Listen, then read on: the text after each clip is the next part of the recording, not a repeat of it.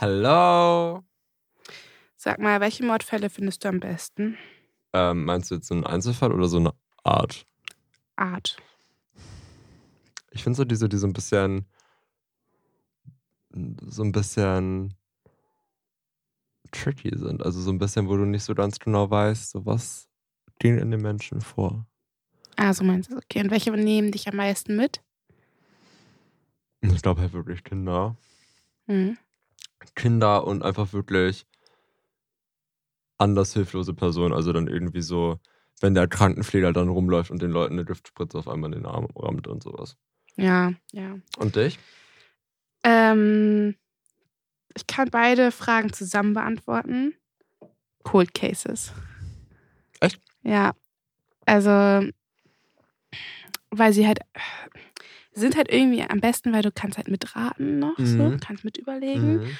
Und man erzählt sie automatisch auch irgendwie anders, weil man halt, man, ja, man weiß es halt nicht. Ja, ja, klar. Aber gleichzeitig ist es halt auch ganz schlimm für die Familien, weil die natürlich bis heute dann keine Gewissheit haben und nicht abschließen können. Und das ist halt irgendwie, deswegen finde ich das beides ganz, ganz schlimm und mir tut es immer ganz, ganz doll leid. Und es gibt super viele Cold Cases, auch super viele Bekannte. Ja, wie Dings, ne? Ich muss immer, ich habe da heute gerade mit einem Arbeitskollegen drüber geredet. Ähm, über Maddie. Ja. Ich muss immer an ähm, Frauke Liebs denken, Mhm. weil es einer Mhm. der ersten Cold Cases war, die ich mir bewusst als, also auf, als Podcast so angehört habe. Und danach musste ich auch erstmal mehrere Wochen ähm, Crime-Pause machen, also von sämtlichen Sachen. Ähm, konnte kein Krimi lesen, konnte keine Krimiserien schauen, weil ich war echt so, boah, die weit viel. Einfach weil die ja auch ihre Familie immer noch angerufen hat und Ja. das war ganz, ganz toll. Aber nicht so viel verraten, vielleicht wollen wir ja irgendwann nochmal Lieblingsfälle machen. Mhm. Und Ja. dann, ja, mache ich was anderes.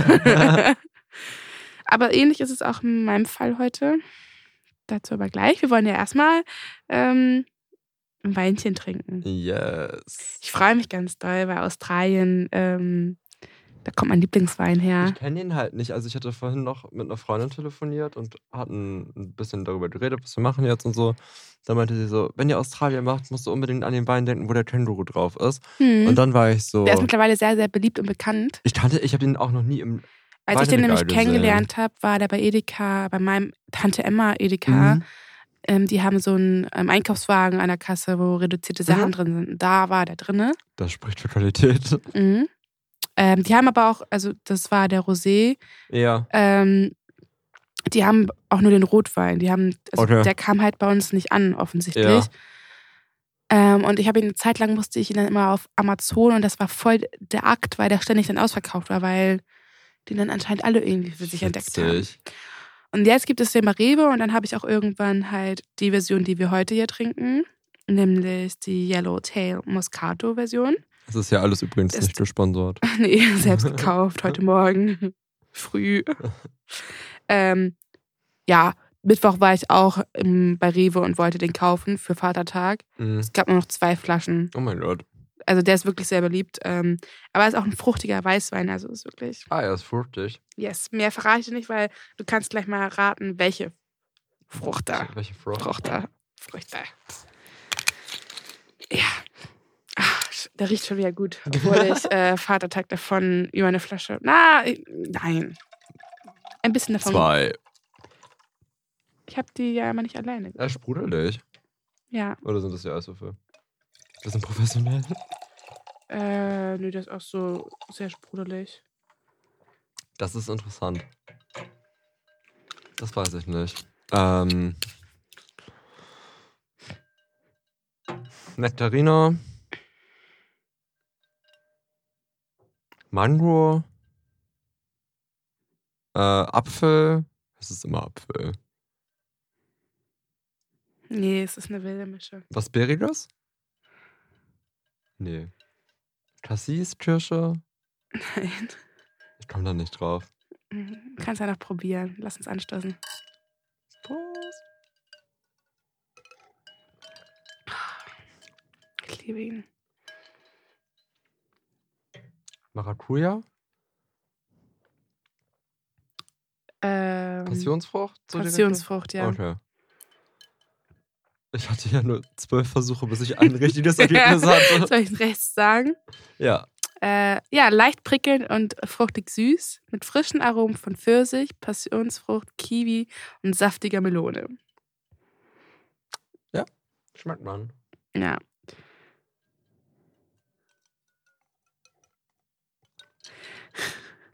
Zum absoluten Favorit im Weinregal. Hier stehen sehr, sehr lustige Sachen drin. Oh, das ist aber echt lecker. Ähm, zu was würdest du das denn essen? Ähm, ja, mit einem Salat liegt es so nie falsch.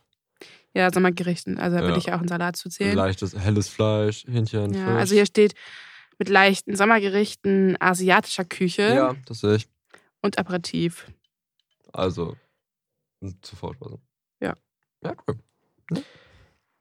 Also, er ist auf jeden Fall Deutschlands beliebtester australischer Wein. Mein Wein. Unverkennbar mit dem Känguru. Mein Wein, der oben liegt, weint gerade, weil er nicht der beliebteste australische Wein in Deutschland ist. Aber der ist lecker. Also ich stehe eigentlich nicht so auf fruchtigen, süßen Wein, aber der ist super. Ich, also, ich kenne auch noch keinen, der den nicht mag. Das ist ein großer Insider, geheimer Tipp an euch da draußen. Trinkt ihn alle. Bei der Vorstellung, ähm, als wir uns vorgestellt haben, haben wir ja auch gesagt, welchen Wein wir Mhm. Boah, ich habe mich voll geklickert, wie das denn?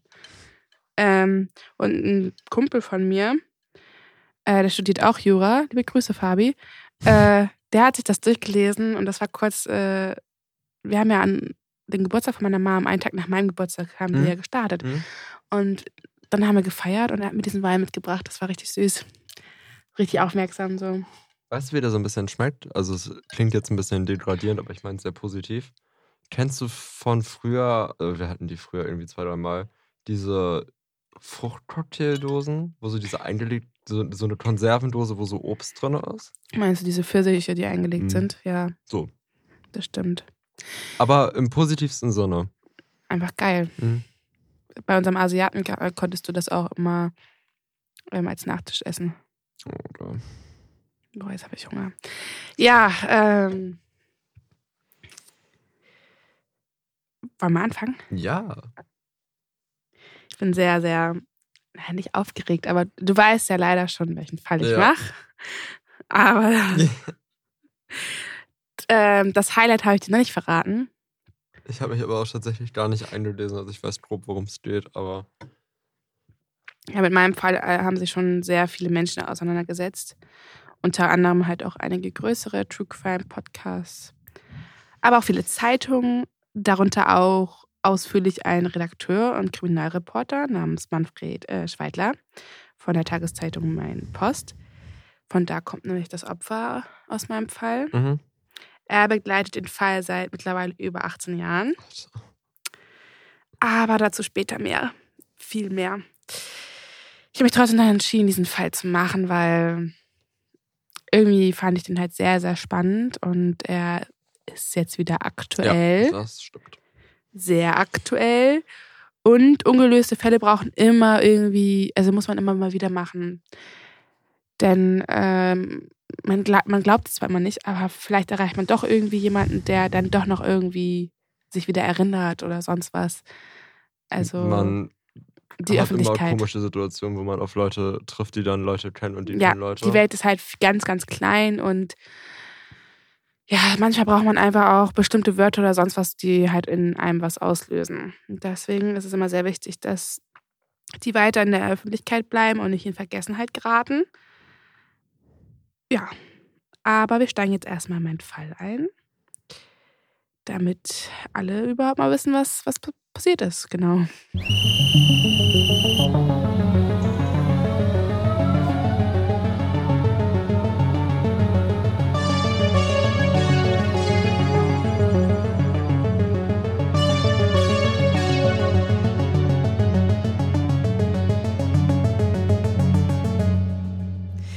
Wir befinden uns im Jahr 2005. Ich bin in der ersten Klasse. Das zweite Schuljahr hat gerade angefangen. Zur gleichen Zeit verliert ein kleiner Ort in Unterfranken eine beliebte Erzieherin. Es geht, wie gesagt, um Simone Strobel. Sie ist 25 Jahre jung, also ungefähr mein Alter, als sie mit ihrem 24-jährigen Freund Tobias, mit dem ist sie schon seit sechs Jahren zusammen. einen einjährigen Arbeitsurlaub plant. Sie reisen nach Australien mit einem Wohnmobil und wollen die Ostküste entlang reisen, sich das alles anschauen. Also Work and Travel, mhm. wie man es kennt. Nur, dass es zu diesem Zeitpunkt, also mittlerweile ist es ja sehr, sehr bekannt und sehr, sehr beliebt. Aber 2005 ja, war es noch nicht so extrem. Also das ist ja jetzt vor allem seit Corona, sage ich mal, wirklich alles andere als unüblich, dass Leute mal sagen so, jo, ich bin jetzt drei Monate Unüblich ist es eher, wenn du es nicht machst, gefühlt. Eine Freundin von mir war jetzt auch gerade einen Monat in Malaysia. Ja. Also, das machen viele. Ich kenne auch gerade einige, die in Thailand unterwegs sind und so. Mhm. Also, das ist ein Riesending. Und auch deren Traum war es, den sie sich, also es war ein langer Traum schon und den wollen sie sich jetzt erfüllen. Und bevor sie dann sagen, ja, jetzt geht das richtige erwachsene Leben vor los, mhm. wollen doch mal ein Abenteuer erleben. Und ja, anfangs reisen die beiden alleine Später stoßen dann Tobias Schwester Katrin und deren Freund Jens aus Deutschland dazu. Mhm. Und sie machen Halt auf einem Campingplatz in Lismore. Das ist nördlich von Sydney. Ich äh, habe mir die Stadt auch angeschaut auf Apple Card. Ähm, Nicht gesponsert. Nö, nö. Aber ich mache es auf Apple Card immer, weil da kannst du dir das richtig, da kannst du halt auch durchlaufen. Das ist ganz geil, ne? Ja, und dir das besser anschauen. Das funktioniert bei Google irgendwie nicht das bei so. Wo ist auch jetzt sehr toll. Ja, so ich habe es auch gesehen. Ja. Und es ist so 3D und dann ja. kannst du dir das wirklich vorstellen, als wärst du wirklich da. Ja. Und das habe ich dann halt auch da gemacht und habe, ich glaube auch den Campingplatz, ich bin mir nicht zu 100% sicher, ob das der Campingplatz ist, ähm, habe ich mir trotzdem angeschaut. Ähm, ja, es ist eine typische australische Stadt. Ich kann dir mhm. jetzt nicht sagen, warum, aber als ich mir das angeschaut war, ich so, ja. Australien. Hätte ich dir sofort sagen können, dass es Australien mhm. ist und ja, aber schön war sie jetzt nicht, muss ich sagen. also ich hätte da nicht angehalten. Naja, aber man weiß nicht, warum sie da angehalten haben. Ähm, sind aber auf jeden Fall abends in verschiedenen Bars unterwegs äh, und wollen ein bisschen was trinken, vermutlich Alkohol. Ja, eine Kamera erwischt sie auch, als sie aus der letzten Bar herausgehen und ähm, eine Stunde vor Mitternacht auf, sich dann auf den Weg zurück zum Campingplatz machen. Simone und Tobias haben, wie gesagt, einen kleinen Camper. Mhm. Die anderen beiden schlafen in einem Zelt davor. Am nächsten Tag, den 11.02.2005, ist Simone plötzlich verschwunden. Ihr Freund meldet sie als vermisst. Die Polizei geht zunächst davon aus, dass Simone einfach entschieden hat, allein weiterzureisen das ist halt leider normal, auch hier in Deutschland, wenn erwachsene Menschen verschwinden, dauert es ja, bis man sie als vermisst melden darf. Ja, bei Kindern das ist ja, ist ja Holland in Not. Ja, wobei auch da, wenn sie 14 sind schon. Mhm, aber bis 14, glaube ich, ne? Ja, ab 14. Oder bis 12? Irgendwie sowas. Ja, mal unterschiedlich. Das dahin geht sehr, sehr schnell. Ja, genau. Und danach ist es, geht es auch schnell, aber. Wie lange braucht man? Drei Tage? Glaube ich. 24 Stunden sind das doch nur. Echt? Nicht? Das sind drei Tage. Ich bin der Meinung, 24 Stunden. Aber bei Erwachsenen, ach, 24 Stunden holen sie jetzt nicht gleich die Hunde und sonst was raus. Nee. Bei Kindern dann eher, mhm. aber bei Erwachsenen halt dann nicht unbedingt. Ähm, ja, es, Tobias wird schnell ungeduldig und beschuldigt die Polizei dann auch, ähm, sie würden nicht alles Mögliche tun und gegenüber Reportern sagt er sogar Babypolizei und ja, also der dreht total am Rad. Naja, gut, die Freundin ist weg. Man weiß nicht wohin, was passiert ist.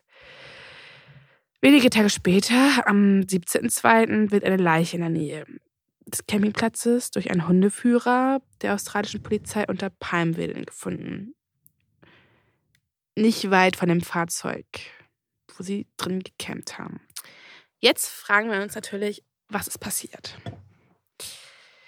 Als Leiche gefunden wird, ist anfangs erstmal auch gar nicht klar, ob das Immune ist, weil mhm. Durch die Verwitterung ist die Identifikation schon schwer.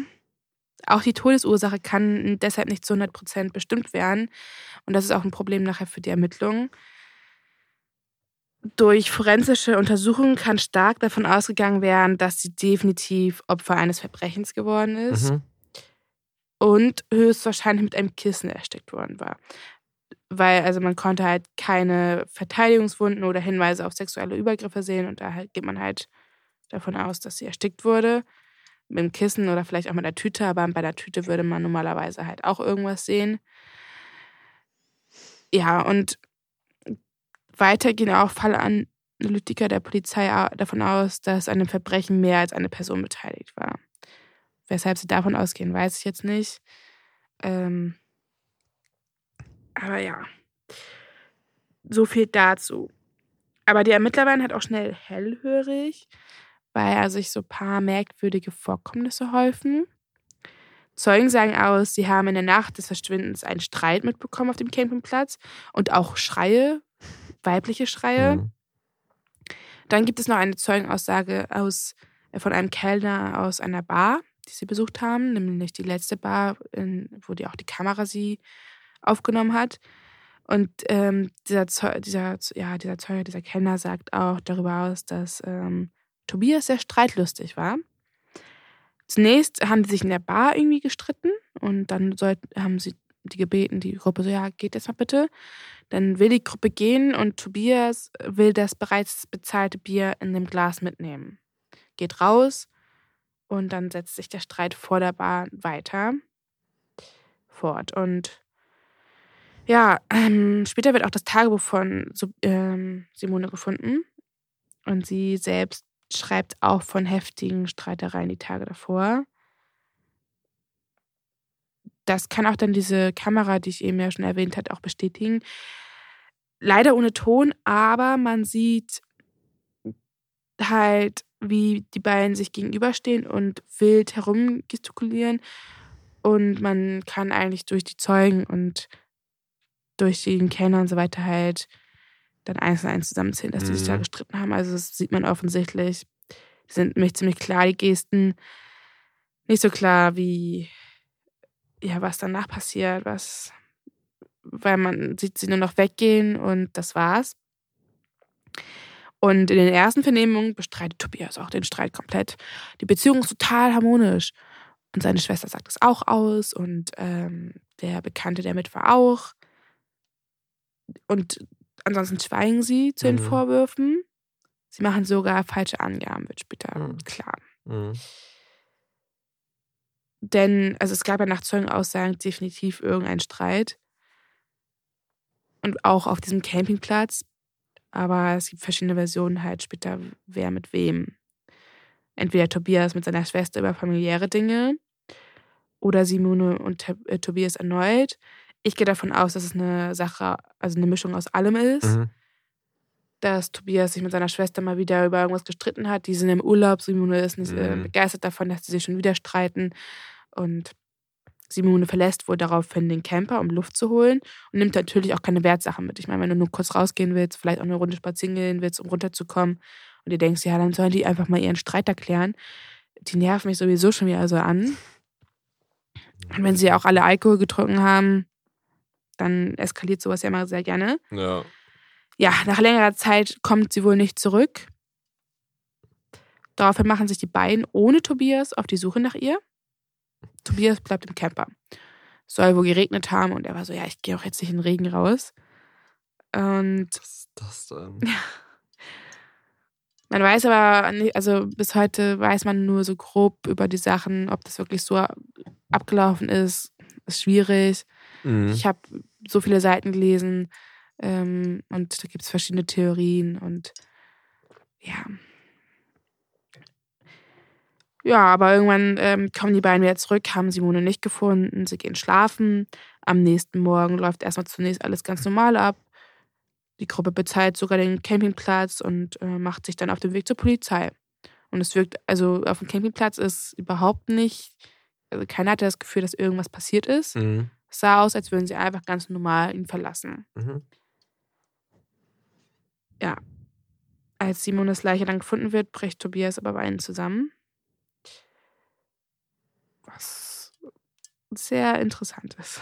Sag ich mal, drücke ich mal so aus. Die Medien verfolgen die Geschichte ganz intensiv, weil es sind ja Deutsche, die nach ähm, Australien zum Work and Travel sind mhm. und jetzt ist jemand ermordet worden oder getötet worden. Ähm, ganz großes Ding. Mhm. Und ein Name taucht immer wieder auf, den habe ich schon äh, genannt, Manfred Schweidler. Mhm. Er erzählt in einem Interview, wie er und auch seine Kollegen es immer wieder versucht haben, auch mit Tobias ins Gespräch zu kommen, weil alle waren da interessiert daran, mit, mit Tobias zu reden. Weil natürlich erstmal sein Freund, mhm. bricht ja Wein zusammen vor Kameras auch.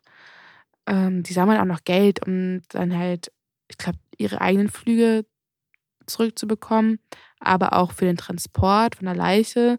Ist ja von Australien jetzt auch nicht gerade das günstigste. Ähm, ja, und da gab es auch einige Bilder, auf denen man, auf dem er auch sehr traurig aussah. Doch Tobias weicht den Medien so gut es geht aus. Irgendwann klappt es aber nicht mehr und er taucht quasi unter. Keiner der Reporter kann ihn finden, bis Manfred Schweidler eine E-Mail von einem australischen Reporter bekommt, der ihm erzählt, dass er Tobias in Südafrika in der Nähe von Kapstadt als Surflehrer gefunden hat. Kontakt zu ihm können sie allerdings wieder nicht bekommen. Also, der möchte absolut mit gar keinen Medien reden und mhm. nicht nur das, auch mit der Polizei möchte er irgendwann nicht mehr reden. Mittlerweile schreiben wir das Jahr 2007. Die Ermittler wollen alle Beweise noch einmal zusammensammeln, unter anderem auch die Aussagen der anderen drei aus der Gruppe.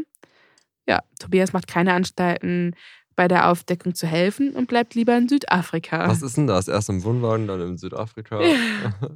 Das wird besser. Gegenüber einem Reporter, weil da hat er, also, sind, haben ihn dann, glaube ich, da aufgelaut oder so. Ja. Aber aus irgendeinem Grund hat er dann halt da mit dem Reporter geredet und er wollte absolut nicht darüber reden. Er meinte, ich, ich will nicht nach Australien und der Tag ist, zu, äh, ist viel zu schön, um jetzt sich über das Thema Simone zu unterhalten. Weißt du, so, ja. Danke für wirklich überhaupt gar nichts. Ja. Was ist das denn? Also ganz wild. Und gleichzeitig findet der Reporter heraus, dass Tobias dort im Wald hinter seiner Hütte ein Schrein als Andenken oh mein Gott. für sie gebaut hat. Bisschen doppelmoralisch, oder? Ähm, also ich finde ich es total süß, dass er es so macht so. Ja, aber, dann aber nicht, wenn er gleichzeitig so sagt, ja, ich möchte nicht über sie reden. ja. ich also, also ich wenn meine, jemand meinen Freund umbringt, um, ja. Aber so, das kannst du ja wirklich nicht bringen. Nee, also ich kann verstehen, dass man nicht die ganze Zeit mit den Medien reden möchte, aber wenn die australische Polizei sagt, so ja, wir wollen jetzt nochmal alles sammeln, damit mhm. wir das aufdenken können. Ich wäre vorgestern in Australien gewesen. Ja, same. Ja. Naja, aber auch sein, also es muss in der Familie liegen, denn auch seine Schwester will, bleibt 2007 dieser Anhörung fern, will damit nichts zu tun haben. Bis diesem Zeitpunkt hatten viele noch Mitleid mit äh, mhm. Tobias und nicht mehr viele, weil es ist schon zwei Jahre her und er hat sich in der Zeit ja schon sehr zurückgezogen und da waren alle schon ein bisschen skeptisch. Mhm. Aber zumindest ab diesem Zeitpunkt entwickelte sich sehr schnell große Empörung. Ja, aber dafür reiste Jensen, der Bekannte, mhm. und sagt aus. Und er sagt aus, dass alle drei gegenüber der Polizei gelogen haben.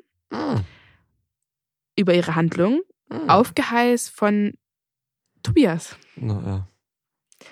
Der meinte nämlich so, ja, lasst uns mal bitte nicht über die Streits reden, weil nachher, also Nachher wirft das ein ungutes Licht auf das mich. Ja blöd und nichts. das wäre ja auch wegen Freund. euch. Dann habe ich auch noch gelesen, dass die anscheinend ähm, nicht nur Alkohol getrunken haben, sondern auch noch andere Drogen zu Ach, sich gut. genommen haben. Und das wäre ja blöd, wenn dann halt irgendwer dann noch was auffällt hier und jenes. Und da bist du dann ja auch schnell so, oh mein Gott, ja klar, macht ja voll Sinn. Wir lügen. Super. Und ähm, dafür sagt er jetzt die Wahrheit und bestätigt nun endlich auch den Streit. Mhm. Dass einer der Zeugen, die später aufgeführt werden, die halt sagen können, so, ja, zwischen Simone und Tobias war es nicht harmonisch. Absolut nicht. Und das, was Simone in ihren Tagebüchern geschrieben hat, ist wahr und widerspricht damit komplett Tobias. Mhm. Daraufhin werden alle drei natürlich als Verdächtige eingestuft. Trotzdem reichen die Ermittlungen nicht aus. Die Polizei hat nicht genügend Beweise, um eine Anklage zu erheben. Trotzdem sind sie, äh, bleiben sie nicht locker. Und nach langen Recherchen und Ermittlungen kommen irgendwann dann doch neue Zeugen noch in Betracht, drei Japaner, die teilweise auch auf dem gleichen Campingplatz gelebt haben und mit denen die drei auch, also vor allem Simone, wohl irgendwie Kontakt oder sich unterhalten haben. Und ja, erstmal mussten sie halt rausfinden, wo sind sie mhm. jetzt hin? Wo leben sie? Ähm, wer sind sie? Und durch ein Rechtshilfeersuchen auf diplomatischem Weg können sie 2009 dann die gesuchten Zeugen finden mhm. Und reisen zu einer Vernehmung nach Japan. Und dabei ergeben sich wohl neue interessante Erkenntnisse, über die aber Schweigen herrscht. Also man kann dazu nichts finden, zumindest nicht für Normalsterbliche wie wir. Mhm. Bekannt wird nur, dass einer der Zeugen in der vermutlichen Tatnacht nur 20 Meter neben dem Campingbus ähm, und dem Zelt der deutschen Reisegruppe geschlafen hat. Und ich gehe mal davon aus, dass er einer der weiteren Zeugen ist, der den Schrei und mhm. den Streit bestätigt. Mhm. Und somit die Schlinge um Tobias Hals ein bisschen enger. Nein. Noch ähm, passiert hier nichts. Denn dann ist auch erstmal wieder lange Ruhe. Neue Ermittlungen gibt es dann ab 2012, 2014. Da kommt wieder ein bisschen Schwung in den Fall. Tobias kehrt zurück nach Deutschland. Er will heiraten. Er hat jemanden kennengelernt. Er hat wieder ein neues Glück gefunden. Das ist Jens. Nein. Nein, ähm, eine Frau, ähm, eine australische Frau. Und natürlich sind die Medien und auch Manfred ja. direkt wieder ja. dabei und wollen wieder versuchen, Kontakt zu ihm aufzunehmen. Sie bekommen auch mehrere Möglichkeiten. 2012 heiratet er, wie gesagt, seine Frau. Mhm. Und das im Bauernhaus seiner Familie. Nur 30 Kilometer entfernt vom Elternhaus von Simones Eltern. Allerdings auch nicht ohne äh, Vorfall. Kannst du mal raten, was passiert? Ich habe wirklich keine Ahnung. Es ist, es ist voller Twists bis jetzt. er wird von der bayerischen Polizei kurz nach der standesamtlichen Hochzeit festgenommen. Gefälschte Ausweisdokumente. Weil er angeblich Haschisch in einem bayerischen Bahnhof gekauft hatte. Das, das hätte ich jetzt wirklich nicht erraten ich weiß, ich habe irgendwo gelesen, dass er das für die Hochzeit, also für die zweite Feier haben wollte. Aber ob das stimmt, weiß ich nicht. Ähm, auf jeden Fall hat er Drogen gekauft und dabei wurden sie erwischt. Und Monate später gibt es auch einen Prozess. Das ist dann die zweite Möglichkeit, mhm. in denen auch die Medien wieder versuchen, Kontakt zu ihm aufzunehmen. Er gesteht auch den Deal ein, bekommt eine Bewährungsstrafe, aber zum Mord sagt er während des ganzen Prozesses nichts. Und den Kontakt zur Presse verwehrt er auch weiterhin. Und das wird auch so bleiben. Nur eine Autorin namens Virginia Peters hat Glück. Wobei dieses Gespräch bereut Tobias bestimmt heute extrem. Virginia wohnt in der Nähe des Geschehens, mhm. Also dem ähm, Campingplatz. Mhm. Sie ist deshalb relativ früh auf den Fall aufmerksam geworden ja, und ähm, der, er lässt sie einfach absolut nicht los. Das ist ja alles komisch, das macht alles keinen Sinn. Und dann fängt sie an, selbst Nachforschungen anzustellen. Und sie ist bis heute wohl die einzige, die mit allen Beteiligten gesprochen hat und auch Einsicht in sämtliche Kriminalakten hatte. Oh. Mhm. Das liegt daran, dass sie, sie sehr, sehr freundlich, sehr behutsam, sehr also sie versteht sich mit jedem und dadurch kriegt sie den Zugang zu jedem. Ja. Zu den Eltern von Simone, mhm. mit denen darf sie ähm, ein Interview führen, mit Tobias, mit seinen Eltern. Sie führt wohl wirklich mit jedem ein Interview und schreibt alles mit. Mhm. Auch die Ermittler gehen sehr offen mit ihren Ergebnissen um und lassen sie daran teilhaben. Nach sieben Jahren entscheidet sie dann, sie schreibt ein Buch über das Ganze und bringt es dann mit dem Titel Have You Seen Simone 2014 ähm, auf den Markt. Das Buchcover ist das Fahndungsbild. Mhm.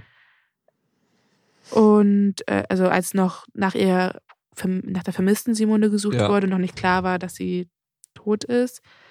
Ja, und Inhalt davon ist ähm, ein Bericht eines Profilers, ähm, Einschätzung der Ermittler, Tagebucheintragungen von Simone, die halt den erwachsenen Streit zwischen Tobias und ihr während der Rundreise bezeugten.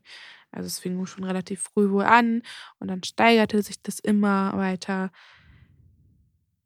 Aber auch viele Aussagen der Beteiligten. Und Tobias ist überhaupt nicht begeistert.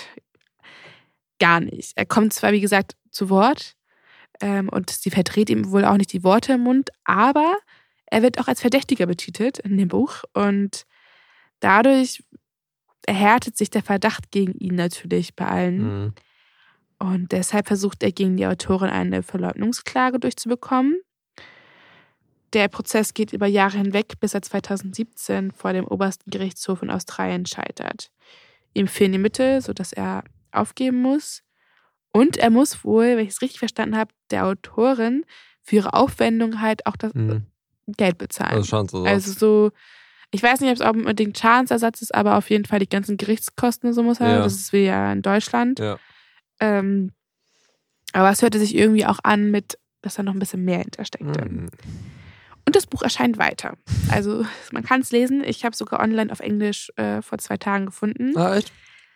Und habe auch ein bisschen reingelesen, aber ich habe es, weil in den letzten zwei, drei Tagen hat sich so viel noch ergeben an Informationen und sonst echt? was, dass ich, ich hatte keine Zeit. Ich hätte noch 18 Tage mehr gebraucht. Es soll aber sehr empfehlenswert sein, habe ich gehört. Und äh, ich glaube, ich, ich werde es auch nochmal lesen. Mhm. Auf Deutsch gibt es es leider bis heute immer noch nicht. Ja, ähm, in einem Jahr oder in einem von den Jahren ähm, hat sogar das Bayerische Landeskriminalamt eine Belohnung von bis zu 10.000 Euro für neue Hinweise ausgesprochen. Auch wird bekannt gegeben, dass der Fundort nicht der Tatort sein kann, weil nach und nach ähm, sind halt die Möglichkeiten für Untersuchungen fortgeschrittener. Mhm. Und ähm, ja, 2017 werden auch Schriftstücke bei dem damaligen Freund von Simone in seiner Wohnung in Australien gefunden. Mhm. Aber auch, also keine wirklich neuen Erkenntnisse. Beziehungsweise es sind wohl sehr, sehr viele Dokumente. Ich weiß nicht, ob sie vielleicht das äh, noch, ja, kommen wir später zu. Ich werde nichts hier äh, also äh, die Berichterstattung wird da auch ein bisschen wirre, weil also es gab halt Dokumente, wie gesagt, Notizen, aber es waren halt Notizen von Tobias und seiner jetzigen Frau. Ja. Als das Paar vor etlichen Jahren halt noch in Südafrika lebte mhm. und die angeblich die Umstände von Simones Tod erörtern. Okay. Ob das alles so stimmt und äh, weil, also natürlich die ganzen also wenn neue, es wird immer gesagt, es gibt neue Beweise, aber. Ja, klar. So ist es auch ein paar Jahre später. Neue Hinweise 15 Jahre nach dem Mord, Fragezeichen. Es ist November 2020. Auf der Welt herrschen außergewöhnliche Zustände. Zustände, die sich Ewigkeit entfernt mittlerweile anfühlen für uns. Die wir uns auch nie wieder wünschen. Trotz alledem wird weiter an dem Mord gearbeitet auch ein bisschen, also außergewöhnlich. Und es wird eine Belohnung in Höhe von einer Million australischer Dollar für neue Hinweise ausgesetzt. Oh, das ist sehr viel. Ja, in Deutschland wäre es niemals möglich. Also die 10.000 fand ich schon sehr krass. Das ist vor allem, ich glaube, ein Euro sind 0,67 australische Dollar. Ja, wenn ich mich richtig erinnere, sind das 650.000 Euro ja, in Deutschland ist es halt einfach gar nicht möglich, solche Summen. Also, Nein, auf keinen Fall. Ich finde es auch immer noch sehr krass. Ähm, ich habe da auch mit meinem Papa drüber gesprochen, mhm. ihm davon erzählt. Und er war auch so, warum sind die denn da so hinterher? Aber natürlich, also Australien ist dafür bekannt, so, ne? Und wenn du immer wieder hörst, ja, der Mordfall wurde nicht aufgelöst von ähm, einer, die halt der Work and Travel gemacht haben, dann werden da halt ganz viele Eltern ihre Kinder nicht mehr hinschicken. Der ne? Staat oder das Land verdient da so, so unglaublich viel dran, ja, das dass Leute so. hingehen. Aber ich frage mich auch immer, wo die finanziellen Mittel herkommen. Ja, weil das find, ist sowieso also, eine Frage. Weil wir haben, finde ich, wir bezahlen so viel Steuern, auch so im internationalen Vergleich. Wir bezahlen für jede fucking Scheiße Steuern. Ja, vor allem so nach 15 Jahren, dass dann so eine Summe. Ähm, es ist viel, viel, viel Geld. Und äh, ganz viele, also ähm, wenn ich das richtig verstanden habe, keiner weiß warum. Ja. Also der australisch, ja. damalige äh, australische Polizeichef Scott Benner ist total optimistisch und seine Worte dazu, wir wissen, dass die Wahrheit da draußen ist. Wir brauchen Hilfe von der Öffentlichkeit und endlich zu wissen, was passiert ist. Ja, irgendwo ist sie. Wo du auch denkst, ja, äh, aber ich konnte nicht rausfinden, was für Summen sie vorher, ob sie vorher an mhm. schon Summen, aber eine Million. Schon viel. Und es gibt Stimmen, die sagen, es hätte noch zu keinen Hinweisen geführt und die Belohnung sei immer noch abrufbar. Okay. Aber es gibt auch Berichte, die vom Gegenteil überzeugt sind und von äh, neuen Hinweisen wissen, die bereits einen Monat danach auftauchen und nun Teil der laufenden Ermittlungen seien. Einzelheiten natürlich unbekannt.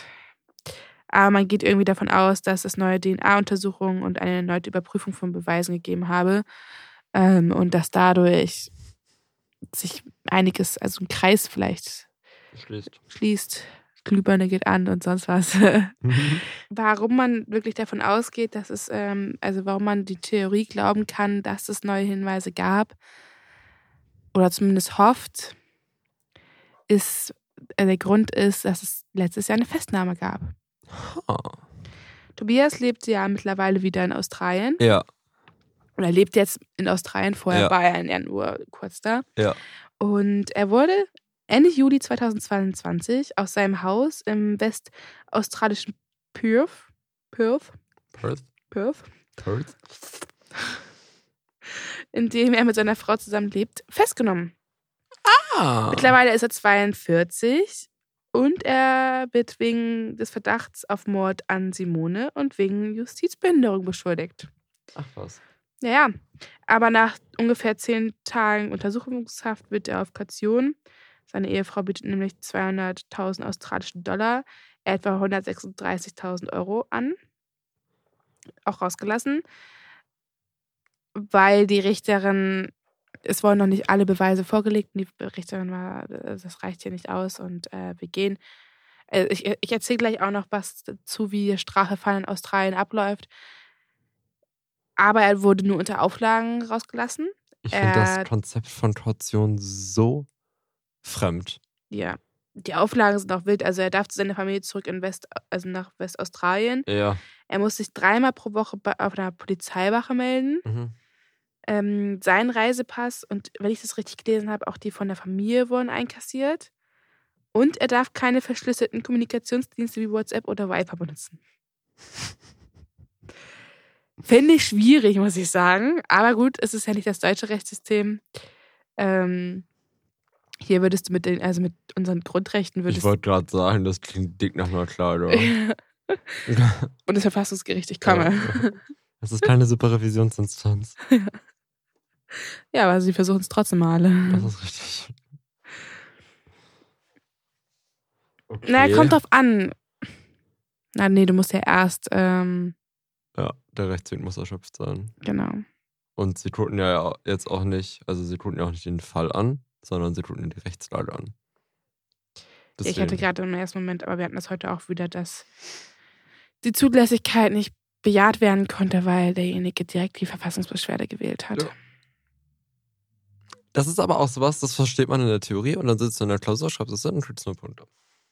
Ja, weil der, also ich denke in einigen Fällen, zum Beispiel in diesem Fall, wenn das mit dem WhatsApp jetzt hier passieren würde in Deutschland, da denke ich mir, warum soll ich denn ähm, erstmal eine Anfechtungsklage.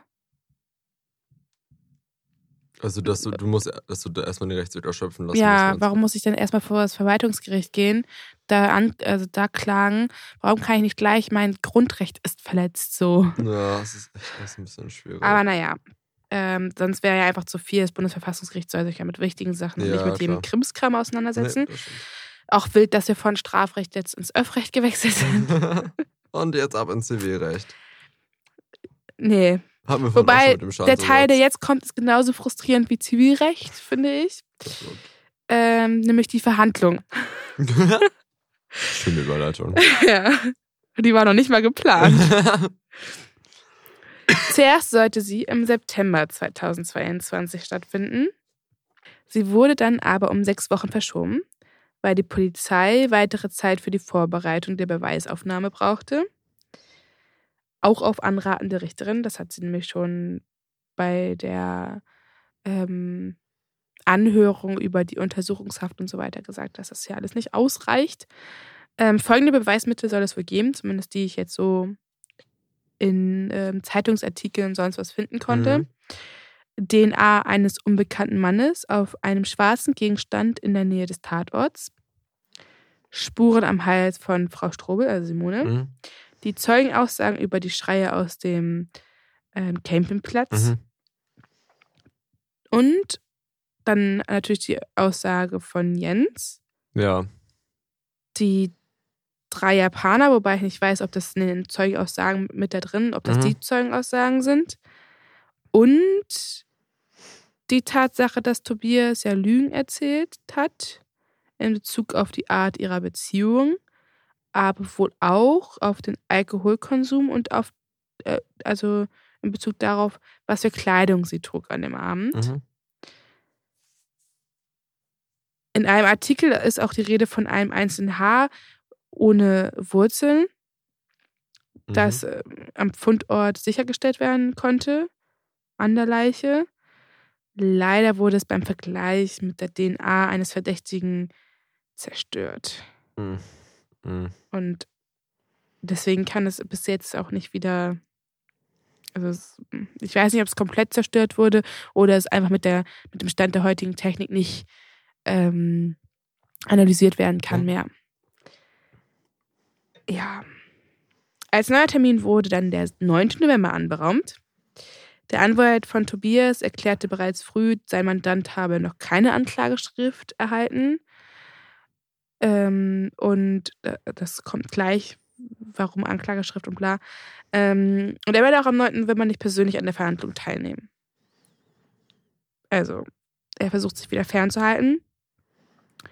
Was auch nicht schlimm ist, denn auch im November wurde die Verhandlung erneut vertagt. Den Grund konnte ich zuerst nicht rausfinden. Mhm. Ich habe also den Zeitungsartikel, den ich dazu gelesen habe, der war halt gesperrt mit, ja, bezahlen Sie. Mhm.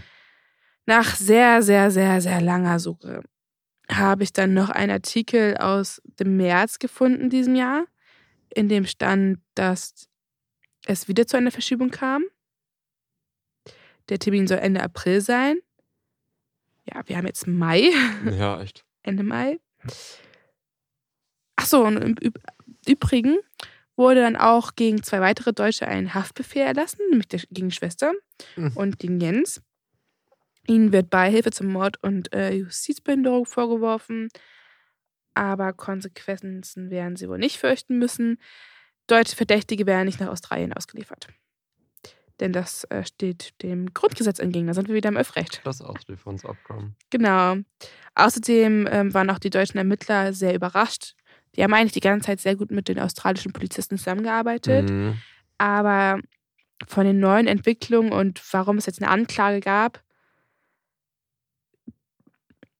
da, da sind sie sehr überfragt, denn eigentlich, sie wissen von keinen neuen Hinweisen, die also dafür sprechen, die es begründen würden. Die Würzburger Staatsanwaltschaft hat deswegen halt auch ein Rechtshilfeersuchen an die australische Behörde gerichtet. Sie wollen natürlich wissen, was auch Inhalt und Grundlage der Haftbefehle gegen die anderen beiden sind. Ja, klar. Und warum sie ausgeliefert werden sollen und sonst was. Aber da gab es bis dato wohl keine Rückmeldung. Mhm. Irgendwie hat keiner so richtig Ahnung. Also ich, hab, ich war wirklich, ich war richtig verzweifelt und habe wirklich, ich habe mich so weit in diese Recherche reinbegeben.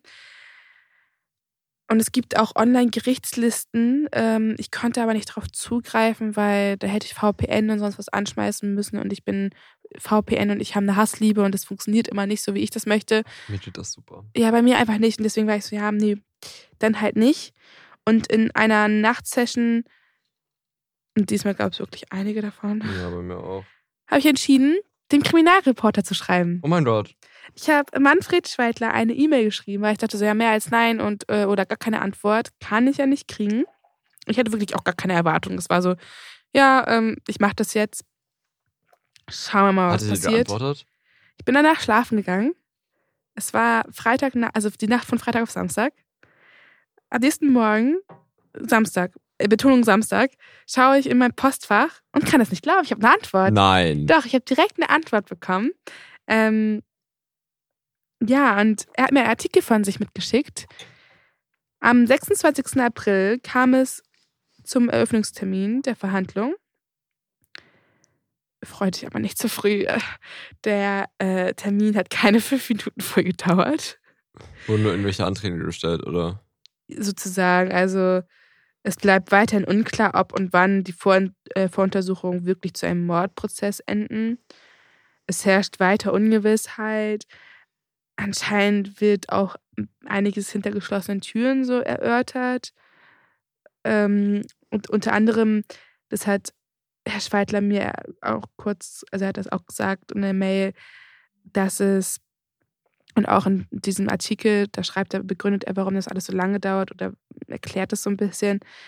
Das australische Rechtssystem ist sehr bürokratisch und langsam, mhm. mhm. bis sie entschieden haben, ob die Beweise für einen Prozess reichen oder nicht. Weil es, es läuft da wirklich ein bisschen anders ab als hier. Und ähm, deswegen ein kleiner Exkurs zum australischen Strafrecht. Ba -ba -ba ähm, ich habe mich damit erst sehr spät beschäftigt, sonst hätte ich das vorher auch schon gerafft und war ja nicht so fest. Also, mhm. vielleicht wäre es alles ein bisschen. Aber wahrscheinlich hätte ich dann auch diese Mail nicht geschrieben. Äh, normalerweise befasse ich mich relativ am Anfang damit, wie sieht das Strafrecht in diesem Land aus, aber die ganzen Bücher, da konnte man online nicht drauf zugreifen und ich, wir hatten dann Ferien ja letzte Woche. Ja. Und dann war ich nicht in der Bib, weil ich halt das auch krank toll. war. Das war nicht so toll. War es voll? Toll. Ach so. Dass wir Ferien hatten. Nicht toll, dass du krank Ach so. warst. Und deswegen konnte ich jetzt erst gestern ins Buch reinschauen. Ich habe es auf äh, Be gesehen. Ja, und dann wurde mir einiges klar. Also im Zusammenhang mit der Mail von ähm, Herrn Schweidler und dem Buch Australien hat im Gegensatz zu Deutschland, wir haben ein Civil Law Rechtssystem, mhm. haben die ein Common Law Rechtssystem. Also bei uns basiert das Strafrecht auf kodifiziertem Recht. Und wir schließen vom Allgemeinen auf das Besondere. Deswegen ist ja auch in unseren ganzen Gesetzen das Allgemeine im Zivilrecht bürgerliches Recht, mhm. ähm, Strafrecht allgemeiner Teil und im öffentlichen Recht kommt ja Grundrechte und ähm, in den Vorlesungen befassen wir uns mit Staatsorgan und Verfassungs-, also allgemein Verwaltungsrecht ja zuerst. Und dann weil kommt... dann kommen die ganzen besonderen Sachen, weil es gilt ja immer zuerst das Allgemeine, bis etwas Spezielles das verdrängt. Ja, das ist in Australien aber anders, beziehungsweise in dem, anderen, in dem Rechtssystem ist es anders aufgebaut, denn das basiert auf Rechtsprechung. Okay. Und arbeitet von Fall zu Fall, um möglichst jedes Detail abzudecken. Bisschen wie in den USA, oder? Ja, genau. Es ist, ähm, es kommt da von, von aus der Koloniezeit. Ja, ah, ja. Okay. Ähm, es ist wohl recht ähnlich dem britischen Recht auch. Ich. Aber ich kenne mich da auch nicht aus und ich weiß nicht, ob das im britischen Recht immer noch so ist oder ob das britische Recht sehr viele Entwicklungen mitgemacht hat. Also Aber es ist so, man kann sich das sehr, wie, sehr doll wie in den USA halt vorstellen. Mhm. Und ich bin auch jedes Mal wieder erneut begeistert, wie unterschiedlich Strafgesetzbücher mhm. aufgebaut sein können. Ja. ja. In einigen Bundesstaaten ist halt das Strafsystem ähm, immer noch auf diesem Common Law in anderen ist es schon sehr abgewandelt ähm, worden. Es gibt halt somit einfach kein einheitliches Musterstrafgesetzbuch. Und deswegen dauert es alles. Weil dann geschaut werden muss, ist der Fall wie der Fall oder ist der wie der Fall. Genau, musst du da überlegen und was ist da anders und jenes und folgendes. Und es wären sehr, also die haben natürlich ein Strafgesetzbuch, aber generell, also ich hatte ich konnte keine Seitenzeit zum Strafgesetzbuch finden, aber im Zivilrecht haben die allein schon teilweise 2000 Seiten. Und ich, unser Gesetzbuch hat ja noch nicht mal 2000 Seiten, glaube ich, insgesamt zusammen, oder? Meinst du jetzt BDB? Ja, der Habersack hat doch. Hat er 2000 Seiten mit den dünnen? Ich weiß es nicht. Aber das ist auch Grundgesetz mit drin jetzt, ne? Ja. Ja, und die haben, also die haben da wirklich gibt es zu allem Gesetz, weil sich das durch diese Rechtsprechung ja, entwickelt. Klar. Ja, ein weiterer Unterschied zu Deutschland ist, es gibt eine Jury, die über Schuld und Freispruch des Angeklagten entscheidet. Also wie in den USA. Genau. Aber so weit sind wir in unserem Verfahren nicht. Noch okay. lange nicht.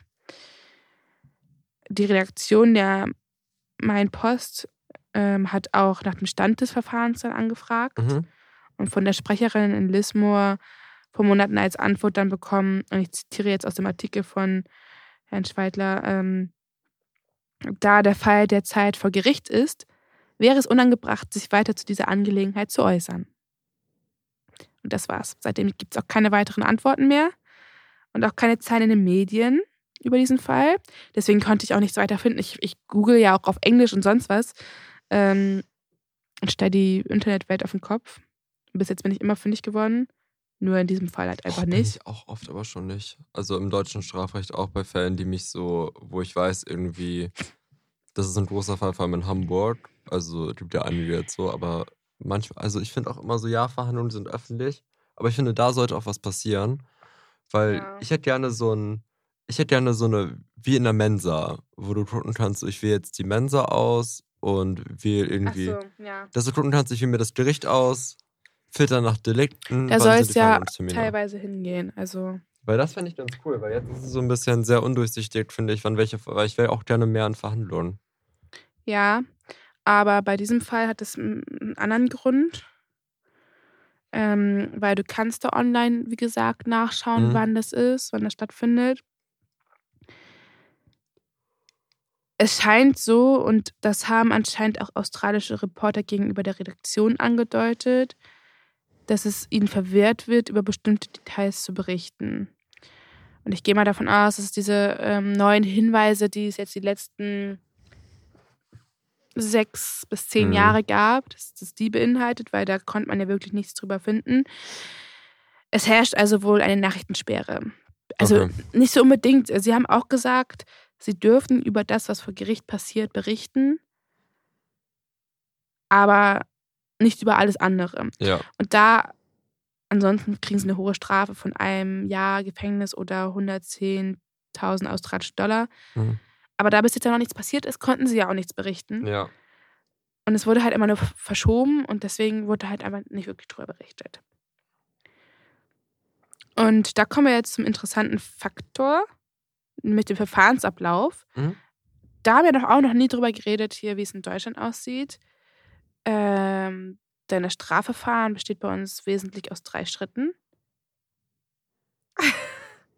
Ermittlungsverfahren, Zwischenverfahren und dem Hauptverfahren. Yeah. Im Ermittlungsverfahren wird erst einmal, wie der Name schon aussagt, nach der Anzeige der Straftat ähm, oder der Entdeckung ermittelt und dann festgestellt, ob das Verfahren eingestellt oder Anklage erhoben wird. Wenn die Staatsanwaltschaft, und in Deutschland ist das so, dass halt nur die Staatsanwaltschaft ja Herrin Anklage, des Verfahrens ist. Ja, das ist so ein schönes, äh, ja. ja.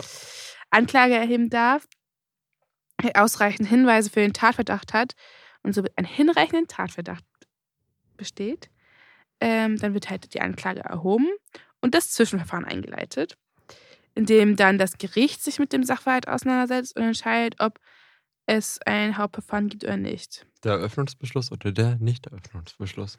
206 SCPO. Sieht das Gericht ebenfalls einen hinreichenden Tatverdacht, also stimmt der Staatsanwaltschaft zu und sagt so, ja, hm, das müssen wir uns nochmal genauer anschauen hier. So kommt es zur Eröffnung ähm, des Hauptverfahrens und es werden dann Beweise aufgenommen, Fragen an die Beteiligten gestellt. Die Staatsanwaltschaft und der Strafverteidiger kommen zu Wort und dann beschäftigt man sich mit allem, also wirklich allem, äh, was mit dem Fall zu tun hat, denn nur das darf nachher ja im Urteil berücksichtigt werden. Das ist ganz wichtig. Alles vorher, was schon eingereicht wurde oder was ja, was der ähm, Richter sich durchgelesen hat, muss auch in der Verhandlung nochmal vorgelesen werden. Und deswegen ist es meistens auch so stumpf und langweilig, weil bestimmte Berichte dann halt so runtergelesen mm. werden. Bei großen Fällen kann das meistens dann halt mehrere Stunden dauern. Wir hatten das auch das eine Mal, dass ein, was war das, ein 500-seitiges psychiatrisches Gutachten vorgelesen wurde. Da war die Psychiaterin halt echt wirklich so drei Verhandlungstage und hat wirklich nur ja. ihre ganzen Unterlagen vorlesen. Aber so, du musst es halt. Es dient halt zur Wahrheitsfindung, damit alles berücksichtigt werden ja. kann von allen Seiten, denn nicht immer haben alles, also der Richter hat natürlich oder die Richterin hat eigentlich alles, aber bei einer Flut an Akten kann das schon irgendwas mal. verloren gegangen gehen. Die Staatsanwaltschaft hat nicht immer alles, die Strafverteidiger haben nicht Also immer es soll alles. nicht passieren. Es darf auch eigentlich nicht passieren. Aber nee, aber es passiert, passiert. leider regelmäßig. Ja. Ja, und ähm, am Ende soll ja ein Urteil darüber gesprochen wird, werden, ob derjenige schuldig ist oder nicht. Ja. Und deswegen muss halt alles bearbeitet werden. In Australien ist es ein bisschen anders. Im Bundesstaat New South Wales, in Mhm. dem der Fall spielt, können zwei Institutionen die Anklage erheben. Bei leichten Vergehen ist das die Polizei selber. Okay. Und bei schweren Delikten übernimmt das Office of the Director of Public Protection, kurz UDPP. also es sind Privatstaatsanwälte sozusagen, also es sind es sind auch die Staatsanwälte. ja. Ähm, die übernehmen dann den Fall von der Polizei und führen ihn weiter. Ja, ist die Polizei beeinflusst, also ja, ist die Polizei der Meinung, ging, sie haben genügend Beweismaterial gesammelt, dann verhaften sie den Tatverdächtigen und erfassen ihn erkennungsdienstlich. Mhm. Ist ja ähnlich wie bei uns. Ja. Dann ähm, ordnet das Amtsgericht die Übermittlung der Beweise an die Verteidigung und an einen Staatsanwaltschaft oder Staatsanwalt an. Und in diesem Abschnitt befinden wir uns gerade. Mhm. Das hat das Amtsgericht angeordnet. Die Polizei hat aber nochmal um ja, Verschiebung geboten, weil sie nochmal die Beweise mehr durch, also müssen die ganzen Beweise nochmal weiter durchgehen, um halt das zusammenzusammeln, Mhm. damit es dann halt weitergereicht werden kann. Und deswegen war vorher vorhin auch von dem Anwalt ähm, von der Gegenseite, also von Tobias, die Rede so, ja, wir haben noch keine Anklageschrift bekommen. Denn entscheidet, äh, die Staatsanwaltschaft bekommt das dann ja und ist sie der gleichen Auffassung wie die Polizei, wird dann dem Gericht mitgeteilt, welche Anklage erhoben wird. Also in unserem Fall Mord. Mord. Totschlag. Totschlag, ähm, Beihilfe. Mhm. Wie kann denn noch, wie kann Dann denn ein Rechtssystem noch bürokratischer sein als das deutsche? Also ich finde Ja, uns schon, also ich meine, wir haben eine super hohe Verurteilungsrate im Hauptverfahren, weil das so eine hohe Schwelle ist, die du überschreiten musst, bis das Hauptverfahren eröffnet wird. Aber genau, ja. Also es, bei uns ist es ja, Polizei und Staatsanwaltschaft arbeiten grundsätzlich ja so zusammen. ja, Also die Polizei sammelt die ganzen Beweise und Ja. die Staatsanwalt. Da ist halt, da ist nicht, dass die Polizei dann sagt, ja, hier, also da in Australien müssen sie dann ja den Tatverdächtigen und so weiter ja erstmal vorzeigen und dann wird es an die Staatsanwaltschaft übergeben. Ähm, diesen Schritt, das wird bei uns automatisch Ja. gemacht. ja, Und ganz oft arbeiten die ja zusammen Ja. und die Staatsanwaltschaft entscheidet dann halt so, ja, geht das überhaupt weiter, haben wir genügend Material, weil ganz oft sehen das ja, das ist ja auch gar nicht böse gemeint in dem Hinpunkt, aber ganz oft sind halt Unterschiede, weil Polizisten praktisch ähm, angelegt sind und Staatsanwälte halt theoretisch. Und da macht es halt dann doch ganz oft einen Unterschied.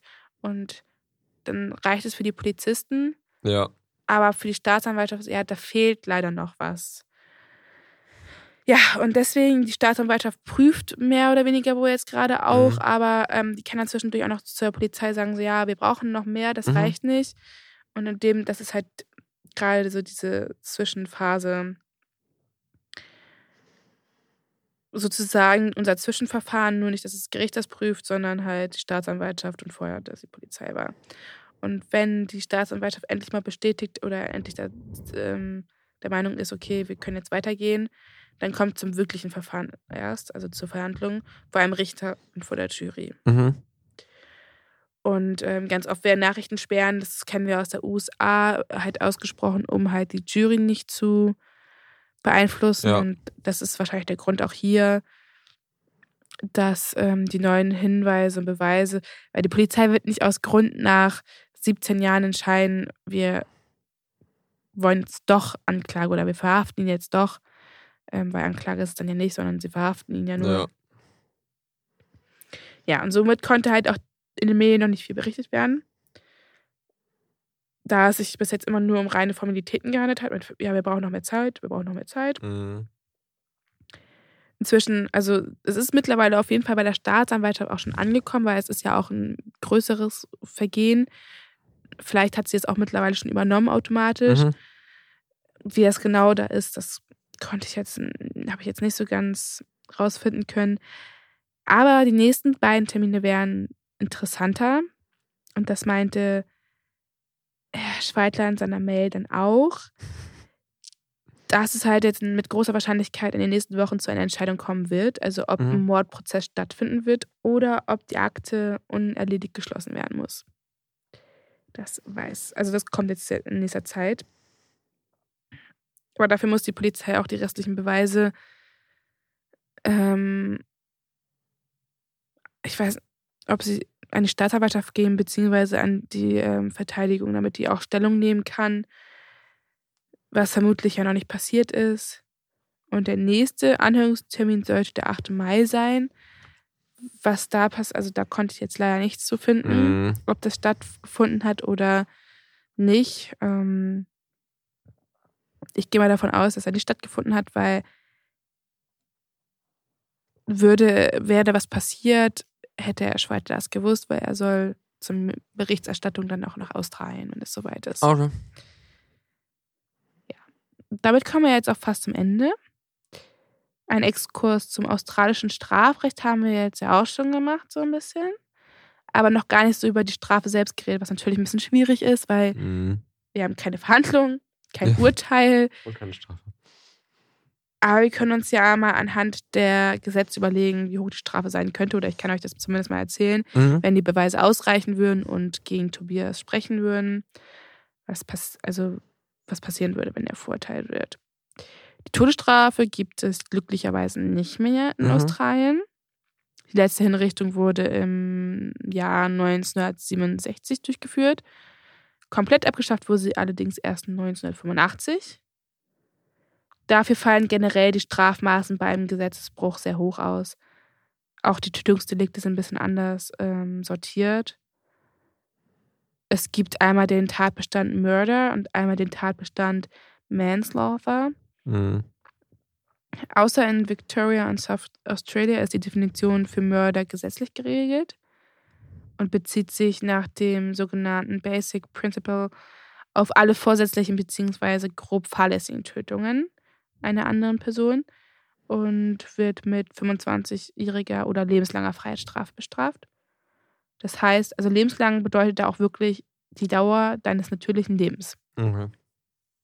Ob es eine Bewährungsstrafe gibt, das. Ähm, ich habe davon auch gelesen. Ich habe dabei jetzt aber nichts so richtig. Mhm. Außerdem sprengt das ja auch irgendwann mal den Rahmen. Ja. Äh, Manslaughter ist dann das weniger schwere Delikt, bei dem dem Täter mildere Umstände zugutekommen, zum Beispiel Provokation, einfache Fahrlässigkeit, oder verminderte Schuldfähigkeit. Im ersten Moment könnte man denken, ja, es ähnelt ja doch unserem deutschen Recht eigentlich. Ja. Nee. Wir haben auch zwei, Töt äh, zwei Tatbestände bei den Tötungsdelikten. Aber das sind ja beides die vorsätzlichen Delikte. Ja. Und ähm, hier, es werden ganz andere Fälle erfasst. Manslaughter meint eher Fälle, welche nach unserem Recht bei der fahrlässigen Tötung einzuordnen sind oder auf der Schuldebene ja. behandelt werden. Und bei Manslaughter liegt die Strafe auch bei 25 Jahre Freiheitsstrafe zum Teil. Ja, also für unseren Fall wäre es halt wichtig, neben der Frage, ob genügend Beweise da sind, mhm. ähm, welche, welcher Tötungsbestand überhaupt vorliegt. Und das wissen wir ja leider nicht, weil wir nicht genau wissen, was an diesem Abend passiert ist. Ja.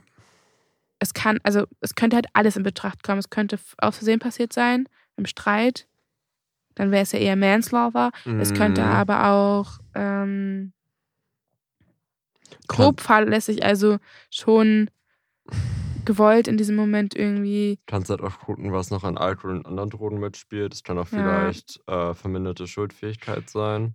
Also es könnte alles sein. Er wird auf jeden Fall, also wenn die Beweise ausreichen, kann eigentlich mit 25 Jahren schon gerechnet werden. Vor allem, wie alt ist er jetzt? 42, 43. Ne? Ja. Dann ist er Rentner. Im Deutschland Rentner, ja. Ja, also es das heißt für uns erstmal abwarten, was mhm. in den nächsten Wochen passiert. Wir halten euch auf den Laufenden.